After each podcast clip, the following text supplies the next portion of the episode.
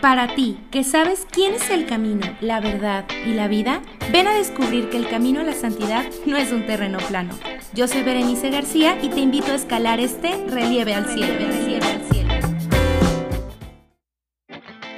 Hola, bienvenidos una vez más a Relieve al Cielo.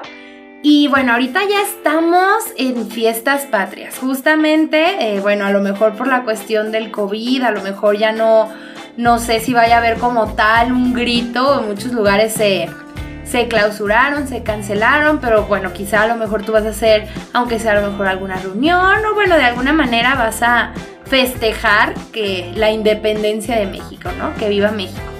Y justamente en estos tiempos, en estas fechas de, de fiestas patrias, pues todo yo he visto como que a veces nos dividimos como en dos bandos, ¿no? Los que celebran el país y se ponen la playera de México, el sombrero charro, el bigote y gritan para todos lados, emocionados, felices y hablan del orgullo de ser mexicano.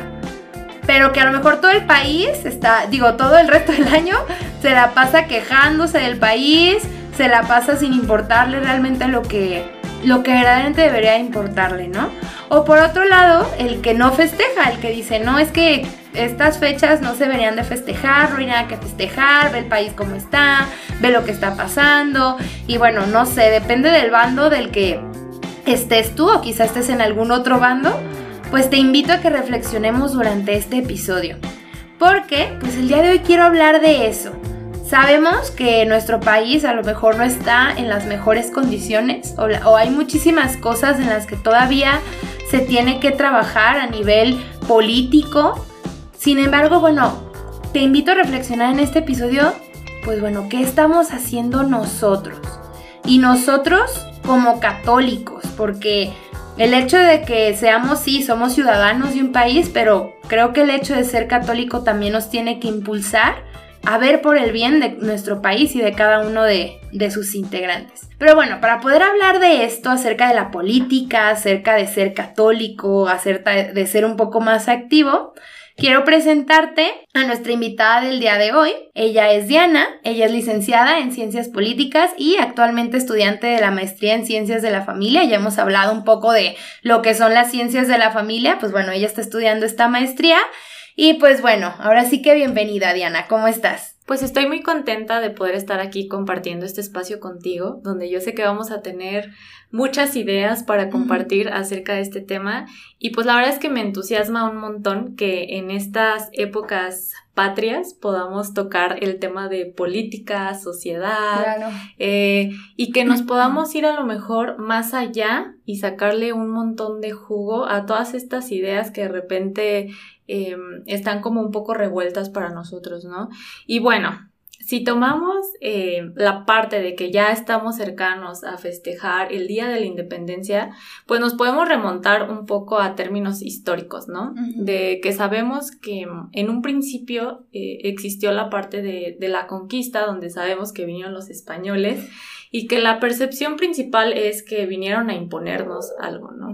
Vinieron, vinieron principalmente y estando en el terreno, vinieron a imponernos entre comillas, una fe que vinieron, vinieron a imponernos una cultura, eh, una, una, forma de ver las cosas, una forma de llevar a cabo nuestro sistema político, nuestro sistema económico, y que claro que esto ha tenido repercusiones hasta nuestros días, ¿no? Eh, hay muchos autores y teóricos que nos hablan que eh, seguimos viviendo aquellos estragos de la Inquisición, donde somos eh, sometidos a una autoridad y que eso no nos permite tener como cierta libertad o no nos permite tener como cierto progreso, ¿no? Y la verdad es que yo pienso que no tenemos que quedarnos con esa historia. Yo creo que la historia puede ser distinta y yo creo que podemos aprovechar las grandes cosas que podemos tener ahora, pero bueno, si quise tomar un poco esta parte de retomar eh, los hechos históricos de una manera muy, muy pinceleada, pues es también para cuestionar em, que si en un principio sabemos que adoptamos un sistema político y un sistema económico em, y un, un, sistema de alguna forma social, este, pues ahora sabemos que puede cambiar la dinámica de las cosas, ¿no? Si nos vamos a la parte del sistema político, pues sabemos que nuestro sistema, eh, o tan siquiera aquí en México, pues es un sistema en el que tenemos un presidente, tenemos un Congreso que está conformado por eh, diputados y también por senadores, que tenemos un, gobierno estatal y tenemos un gobierno municipal en el que sabemos que lo ocupan diferentes actores y que estos actores políticos eh, pues de alguna manera han tenido un proyecto, ¿no? O una visión. Eh, y a lo mejor me estoy ya adelantando muchísimo, este, ya en, en estos términos, pero yo creo que si lo tomamos en términos de quiénes están ocupando los cargos, que al final de cuentas son la autoridad que actualmente tenemos, pues sí sería para, para ver si realmente están fungiendo como esa autoridad de vida, ¿no? Porque eh, si nos vamos al concepto de lo que es autoridad, pues es aquella persona que llega a tomar una decisión o que llega a, a tener a su cargo a alguien y que llega a tomar decisiones que llegan a impactar en esta persona, ¿no? Pero, pues lamentablemente la autoridad que actualmente se ejerce en México, pues es una autoridad que muchas veces se ha debilitado por intereses propios, que se ha debilitado porque no han querido eh, en sus decisiones ver por el bien de la otra persona y que pues obviamente esto hace que pues las políticas eh, públicas que actualmente tenemos, si nos vamos a un término de gobiernos locales, eh, los programas que a lo mejor las instituciones han, han, sacado, este, y bueno, no hablemos de las iniciativas de ley que actualmente se cocinan en los congresos, pues son em, iniciativas, leyes y demás que no tienen una visión centrada en, en el bienestar y el desarrollo de la persona, ¿no? Que defienden como esos intereses tan personales que digo, claro, es válido que la persona cuando tiene algún proyecto y más si está a lo mejor involucrado en estos ámbitos, pues que tenga un interés eh, para él mismo, ¿no? Pero yo creo que lo malo está que cuando ese interés atropella el bienestar y sobre todo atropella ese bien común, pues yo creo que ahí estamos hablando de que no están fungiendo con, con su papel, ¿no? Este, y si hablamos eh, en la parte de la historia, donde sabemos que, que venimos entre esas comillas de eh, una dinámica en donde se nos era impuesto todo, en donde a lo mejor no teníamos como esa opción para participar y ser parte de, de todo aquello que se llevaba a cabo, pues obviamente eso va a permear en lo que ahora sucede, ¿no? Entonces yo creo que ahí podríamos empezar a, a cambiar un punto, ¿no? Y a lo mejor eh, dirías, bueno, yo como católico, ¿qué puedo hacer? o como cualquier mortal o ¿Cuál civil. es nuestro papel? Pero yo creo que este punto que, que se toca, podría ser como un llamado de atención para las autoridades, ¿no?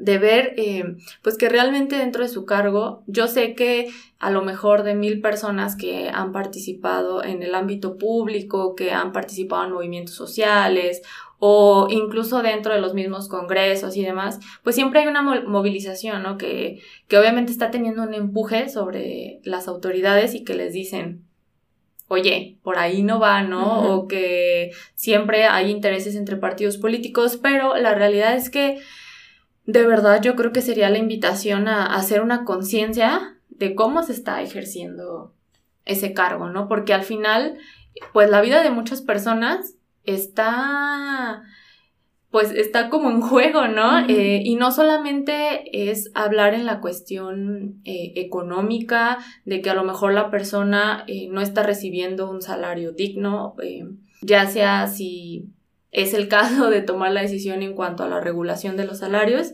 pero también puede ser desde la vivienda, la cuestión de salud, que por ejemplo en las instituciones de salud pues sabemos que el servicio que tenemos es un servicio muy muy decadente, donde lamentablemente ahora en, en estos tiempos de COVID pues vemos cómo hay una sobresaturación de los hospitales donde realmente eh, pues hay muy poco personal médico, hay muy poco material, el, el presupuesto que se destina a, a esta parte de la salud es muy poco y pues todo esto creo que cae en la responsabilidad de las autoridades que, que tenemos en nuestro país, ¿no?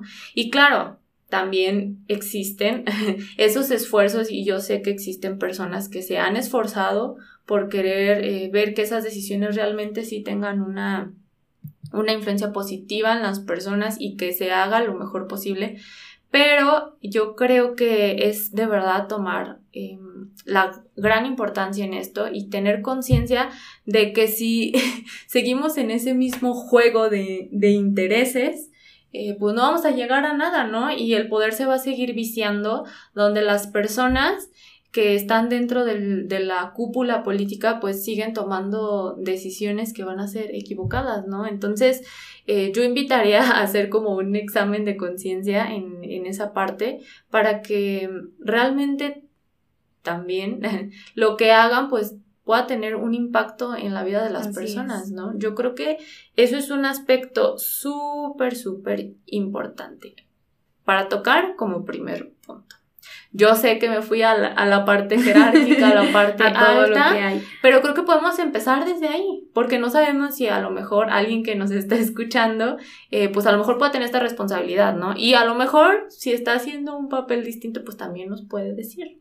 Claro que eh, pues nadie somos perfectos, ¿no? En nuestras este, responsabilidades o nuestras tareas tenemos mil fallos, pero yo creo que eh, podría ser como una movida eh, para ponernos a reflexionar, ¿no? No sé qué pienses de este primer punto.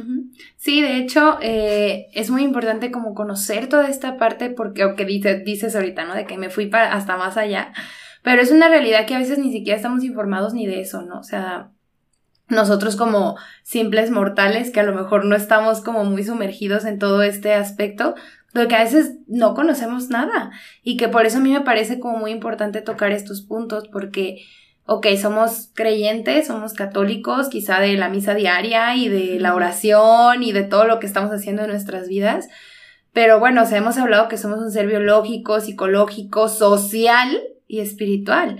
Y en esta parte social, sí, o sea, no, entran nada más tus amigos y tu familia y las personas con las que te llevas. O sea, entras tú como en papel de sociedad en tu país.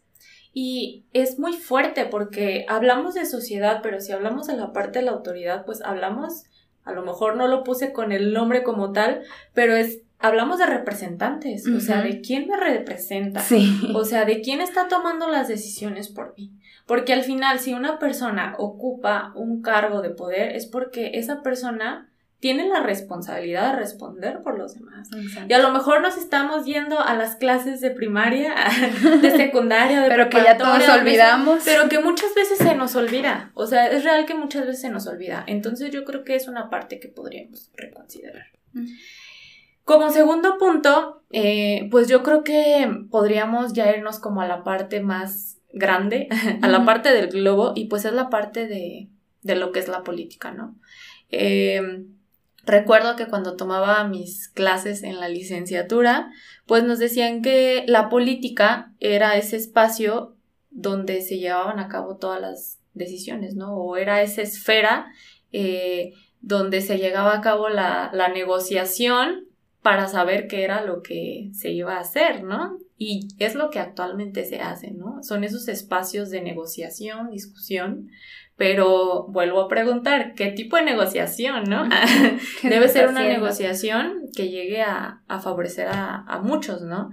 Y eh, bueno, pues todo este concepto eh, tiene sus orígenes en, en, la polis griega, ¿no?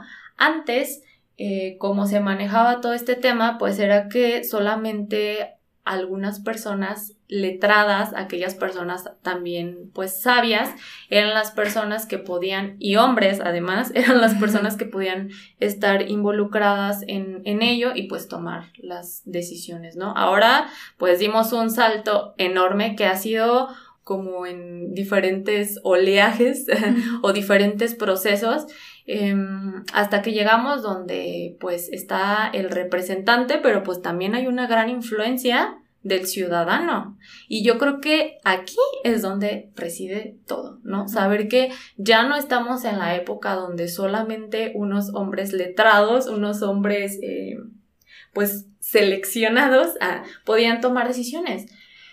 Pero, ahora que lo pienso, ¿qué tanto actualmente sigue siendo así?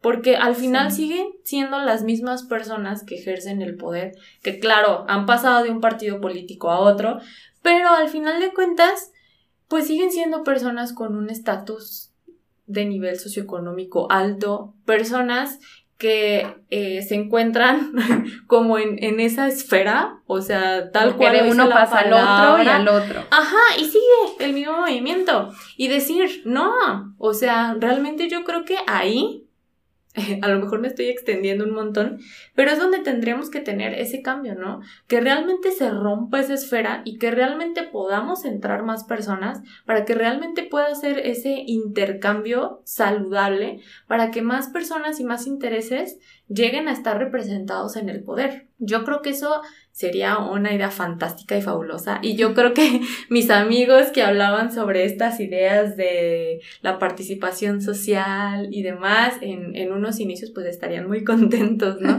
Pero yo creo que realmente sí sería bueno el que tuviéramos esta conciencia, esta apertura que a lo mejor puede sonar como un poco loca, pero yo creo que sería muy interesante el, el saber que todos podríamos ser parte de ese espacio político, porque de hecho, si nos vamos todavía más atrás, pues había algunos em, pensadores que sí decían, incluso, es más, eh, Aristóteles, ¿no? Dice que nosotros éramos ese animal político, ¿no? O sea, y no es porque seamos animales, o sea, sabemos que no nos quedamos ahí porque tenemos voluntad, tenemos inteligencia, pero que realmente tenemos la capacidad para una, sabemos que en lo social interactuar con los demás, pero también tenemos esta, esta capacidad de tener un impacto eh, en la vida de las demás personas. Y a lo mejor va a haber personas que digan, yo no me voy a parar al frente a representar, no me voy a parar al frente a decir una iniciativa, pero sí puedes ser parte de un proyecto, porque al final, pues yo creo que como seres humanos tenemos todos necesidades, ¿no? Sí. Necesidades en nuestra área, este, pues ya sea social, necesidades en nuestra área eh, familiar, necesidades en nuestra área o nuestra parte económica, en nuestra parte profesional, eh, en el lugar donde vivimos, en nuestra colonia, o sea, tenemos necesidades mm, de todo tipo, ¿no? Y sabemos que el Estado tal vez no nos va a resolver todo. Hay varias cosas que pues tienen que ser desde, pues a lo mejor lo privado y demás, pero pues si vivimos eh, con estos valores y estos principios, pues yo creo que va a sonar muy atrevido lo que voy a decir, pero podríamos hasta ahorrarnos más cosas, ¿no? O sea, los países, eh, digo, aclaro, no soy comunista, pero no, estoy enfocada a esa, a esa ideología, este, o ese pensamiento, pero em, pues en un principio ellos tenían esa idea, ¿no? De compartir bienes, de ser una sociedad más igual, de donde todo lo mismo, claro, o sea, obviamente ahí hubo una parada de poder donde todo se homogenizó y pues ahí fue la bronca porque al final de cuentas eh, pues también hubo imposición hasta de no practicar nuestra fe, ¿no? O sea, no estoy hablando de eso, pero, o sea, pues realmente podríamos, eh, pues, pensar una sociedad, eh, pues, más armónica donde podamos ver por los intereses de los demás, ¿no? Y que realmente esto nos pueda llegar, llevar a, a tener un gran progreso. Y suena súper utópico a lo mejor, ¿no? Como una sociedad armoniosa, amigable, donde quisiéramos que pudiéramos hacerlo todo, ¿no? Y vivir en esa en esa sociedad que suena como a lo mejor muy utópica y que a lo mejor el hecho de que suene utópica hace que nos rindamos. Como que digamos, no, pues es como nunca vamos a llegar a eso, pues entonces no hacemos nada como por, por esforzarnos, ¿no? Por alcanzar una meta de, pues de una, una sociedad un poco más, más amigable, ¿no? Ahorita que tú decías, bueno, el Estado no nos lo va a resolver todo, ¿no? Y cuántas veces no nos quejamos solamente de es que el gobierno, es que el presidente, simplemente ahorita con, con todo lo del COVID, ¿no? O sea, nos quejamos de todos y el, y el cubrebocas ahí en la calle por donde sea y haciendo todo como, como nos da la gana y que dices, bueno, es que ahí ya no es, ya no es culpa de, ¿no? O sea, ya, ya ahí como, ¿cómo lo podemos ver? Ya responsabilidad personal, ¿no? Exactamente. Y que ahí es donde deberíamos hacer uso de ese, pues ese protagonismo que pudiéramos tomar, ¿no? Ya sea, como tú mencionas, ¿no? Dentro de un proyecto, igual ahorita nos platicas un poquito de eso, dentro de un proyecto o simplemente, o sea, como a lo mejor no, no tan, tan metido, a lo mejor dirías, bueno, no, a lo mejor yo no soy tanto de, de, de meterme al fondo de política, pero sí en, en, el incluso formarnos y conocer qué podemos hacer nosotros. No sé cómo ves esta parte. La verdad, muy buena. No, la verdad es que es cierto y me da mucha, eh, bueno, yo creo, bueno, no sé si risa, pero también me hace sentir súper identificada, ¿no? Con la parte que deseas incluso del cubreboca, ¿no? Que sabemos que ahorita estamos en una situación de contingencia donde tenemos que cuidarnos a nosotros, pero también cuidar a los otros, ¿no? De que, pues, hazlo, igual yo sé que te puede valer un poco, pero pues hazlo por el otro, ¿no? También. Y entonces, digo, ese ejemplo que puede parecer pequeño es un ejemplo súper grande. ¿no? Y así en todo.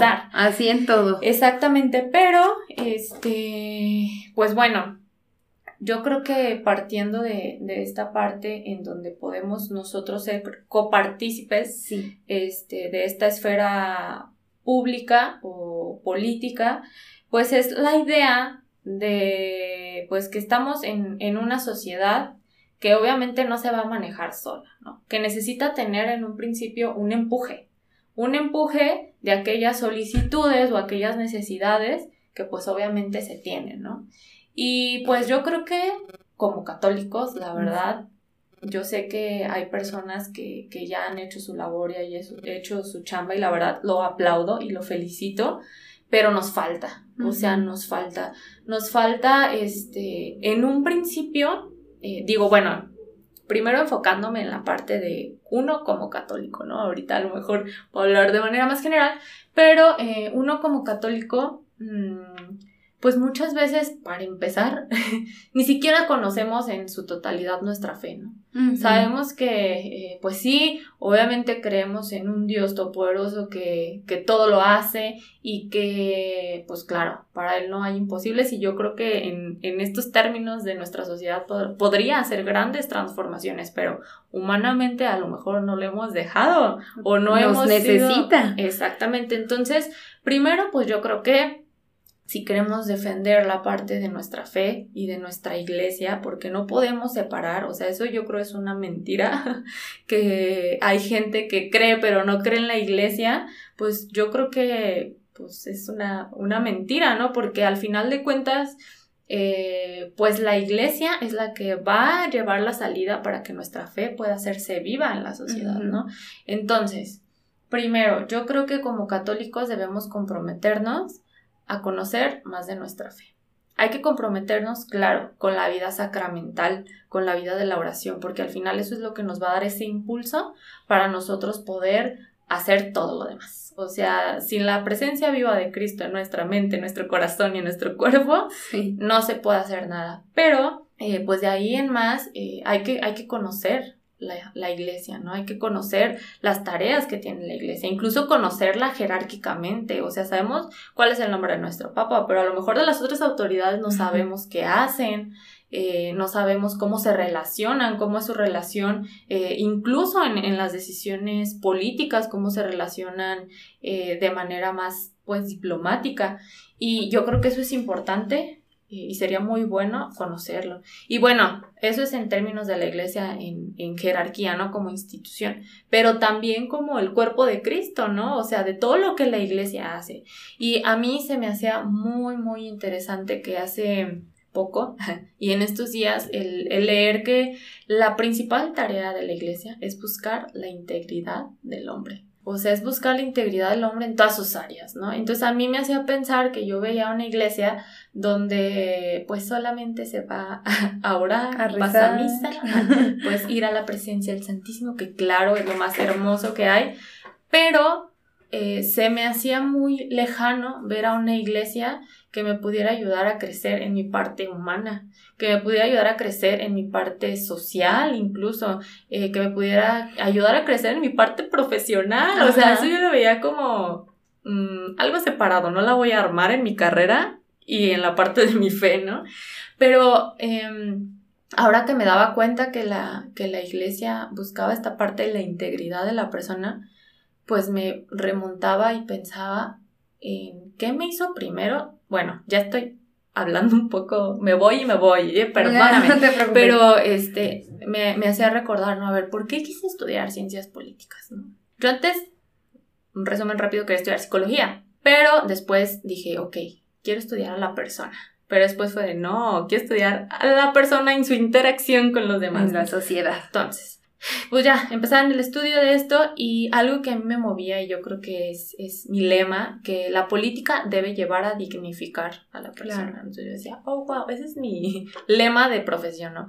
Entonces, a mí me hizo mucho match porque cuando vi que la iglesia buscaba la integridad de las personas, pues ahí yo fue donde dije, la integridad puede llegar a dignificar y a darle ese valor a la persona real. O sea, porque toma a la persona desde un todo, de todo lo que es en, como ya lo decíamos, en su corporalidad, en sus necesidades emocionales, en su parte espiritual, en sus mm, relaciones personales.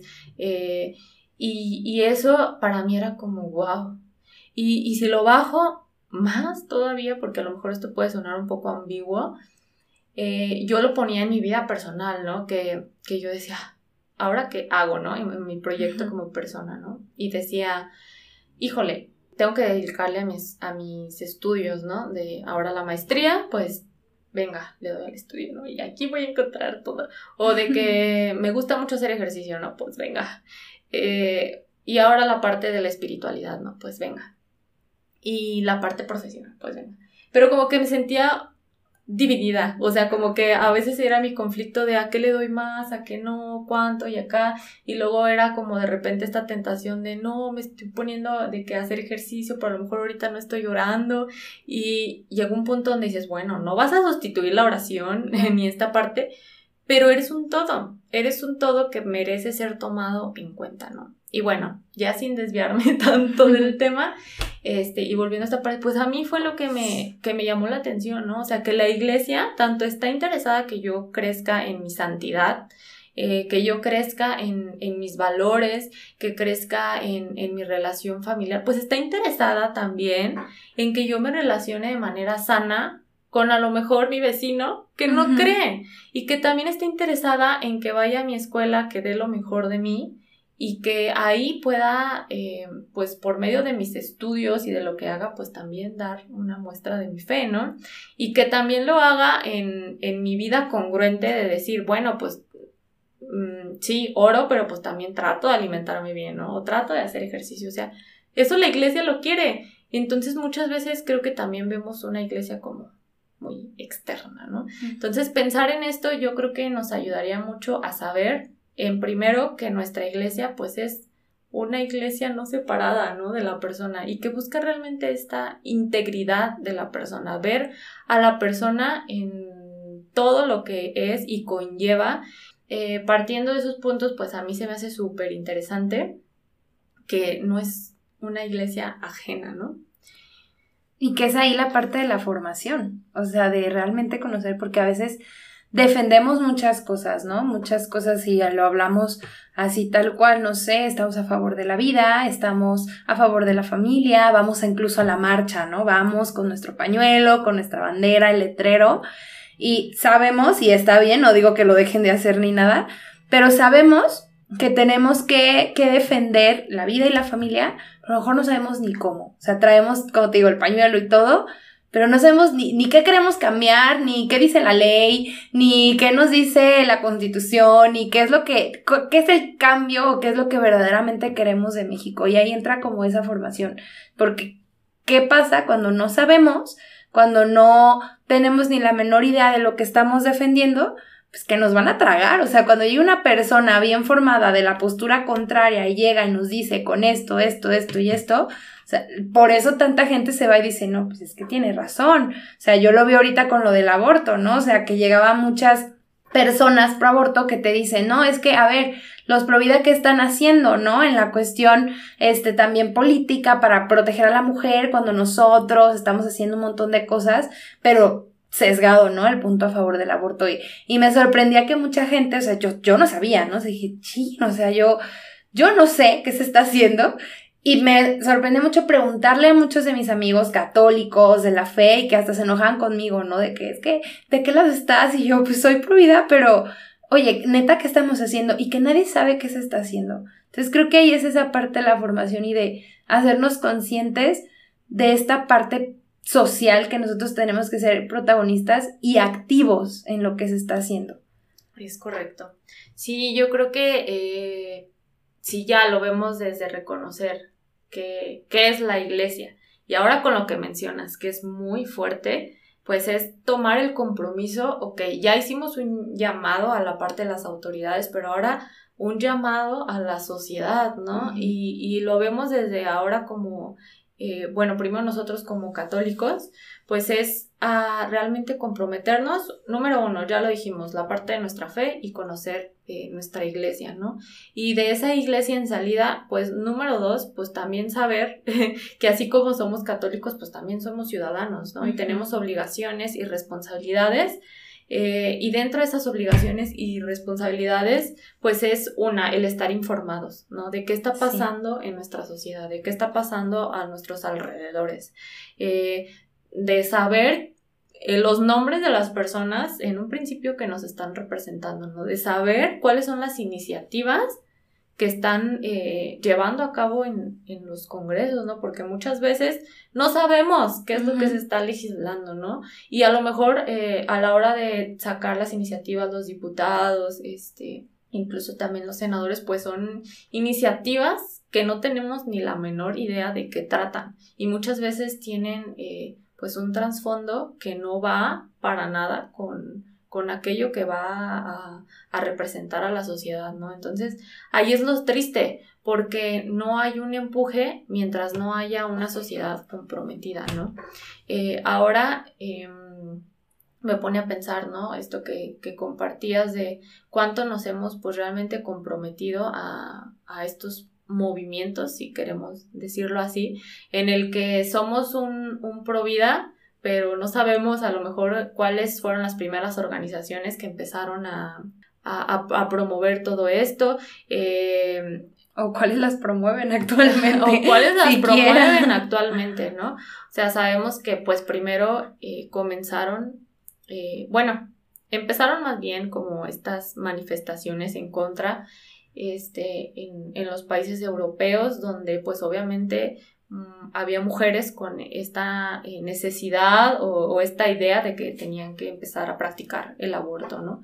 Sabemos que se dan temas de violaciones, este, temas donde a lo mejor muy jóvenes las, las chavitas pues se llegaban a embarazar, ¿no? Entonces eran como, híjole, pues venga, ¿no? Y luego surgen esta, esta, esta respuesta eh, de los movimientos pro vida, donde ya empezaron a, a defender, ¿no? O sea, ahora sí con nombre y todo de que oye, pues espérate, no, no abortes, o sea, es la posibilidad de que tu hijo este, pueda nacer y que tu hijo pueda tener ese desarrollo eh, pues, digno. digno, ¿no? Y que muchas veces pues está todo este argumento, ¿no? En donde dice, no, es que obviamente pues va a vivir en un estado de pobreza o obviamente este niño va a tener sus derechos vulnerados o va a tener eh, pues sí, una vida decadente sin oportunidades cuando pues puede ser todo lo contrario, ¿no? Pues tomaríamos todas las áreas, ¿no? Y más como católicos nos comprometeríamos realmente a tener en cuenta estos argumentos y a la hora de nosotros poner nuestra postura,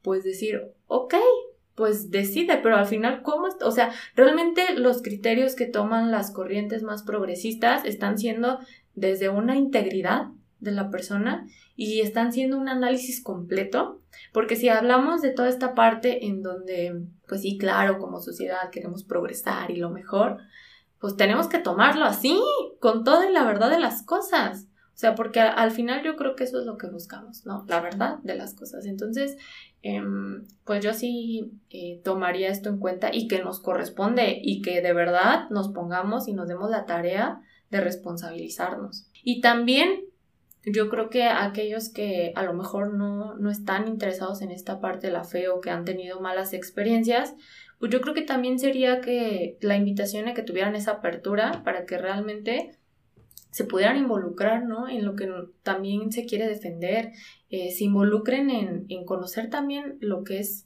el, hombre, la persona, lo que es hombre y mujer, lo que eh, al final como individuos somos, ¿no?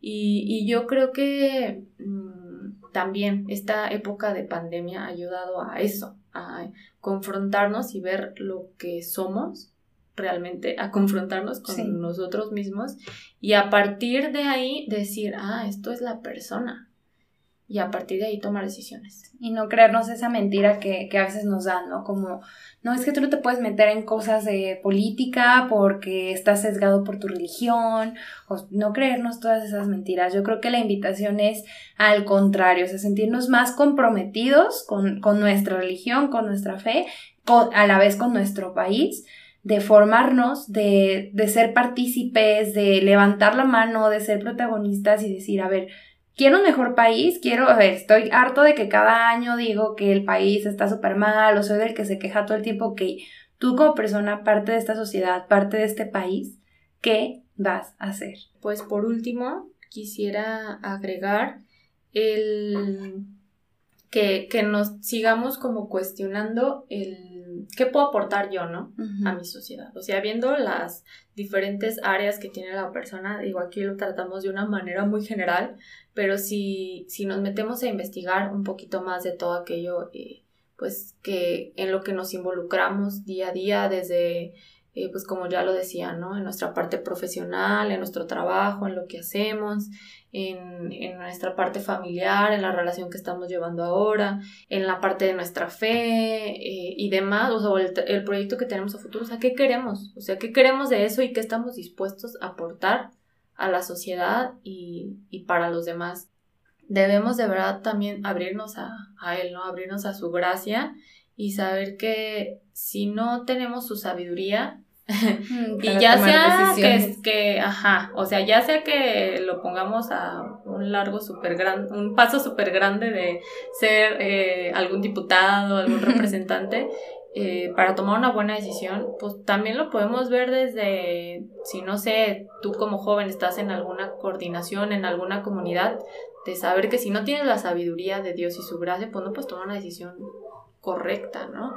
Si lo estás tomando bajo tus intereses, pues no.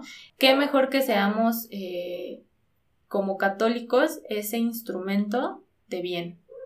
Ese instrumento que puede ser una, una fichita que tenga un empuje positivo, ¿no? Para los demás. Pues bueno, procedemos, ¿nos ayudas con la oración? Claro que sí. Pues Señor, te damos gracias porque nos has permitido tener este espacio para compartir, porque nos has permitido retomar cosas que muchas veces no nos ponemos a pensar, porque nos permites mirar fuera de nosotros, nos permites mirar eh, aquellas necesidades ajenas que se pueden reducir desde el encuentro de persona a persona, pero que también puede ser aquello que encontremos en una sociedad donde hay diferentes formas de pensar, donde hay diferentes aspiraciones, proyectos, sueños. Sabemos que eres tú el que inspira cada proyecto Sabemos que eres tú el que sigue iluminando mm, nuestra mente, nuestro corazón, el que sigue poniendo anhelos para que al final, más allá de solamente estar en una región, en un país, en un espacio geográfico, sepamos que estamos aquí con un propósito, un propósito que tú has planeado para nuestras vidas, un propósito que viene a dar luz, que viene a dar esperanza que viene a dar esa caridad para el pobre, que viene a dar esa caridad para el que se siente eh, solo, para el que se siente abandonado. Gracias Señor porque sabemos que a través de estas palabras nos bendices, nos hablas y al hablar, al hablar a nuestros hermanos también sabemos que nos hablas a nosotras, sabemos que también nos invitas a, a poder en cada instante hacer tu voluntad. Te alabamos y te bendecimos, Señor, y te pedimos para que cada persona que nos esté escuchando hoy pueda tener eh, en su mente y en su corazón esas ideas y esas cosas que los puedan llevar a que seas tú el que impacte en la vida de los demás. Te pedimos, María Santísima, que en este momento nos cubras con tu manto, nos acompañes y seas tú la que siga intercediendo por este México y que siga siendo tú la que nos ayude a crecer y nunca dejar de creer en tu Hijo Jesucristo. Amén. Amén. Pues muchas gracias, Diana, por, por, todo lo que nos has compartido el día de hoy. Estoy segura, bueno, para mí fue como abrir los ojos a muchas cosas que yo tampoco eh, a veces entiendo o a veces sé como por dónde, pero gracias a, todo lo que me compartes, a lo que nos compartes, pues bueno, empiezo como a, a ver un poco de luz. pues muchas gracias, Diana. ¿Habrá alguna manera, si tú quieres, de que te contacten a través de redes sociales o algo así? Sí, claro que sí. Estoy en Facebook como Diana Victoria Sandoval Ruiz y en Instagram me pueden encontrar como, la verdad es que está un poco más complicado, pero en este momento se los digo, como dianavictoria.san. Ahí me pueden encontrar y con gusto cualquier cosa, pues lo podemos debatir, dialogar, reflexionar. reflexionar, este, y aquí estamos para servirles. Gracias. Muchas gracias. Bueno, pues les recuerdo las redes sociales del podcast. Nos puedes buscar en Facebook e Instagram como Relieve al Cielo, a mí como Bere García 320. Espero que este episodio haya sido para que dé, que dé mucho fruto en ti, que dé mucho fruto en la sociedad y pues bueno, sobre todo que nos ayude a escalar este relieve al cielo. Adiós.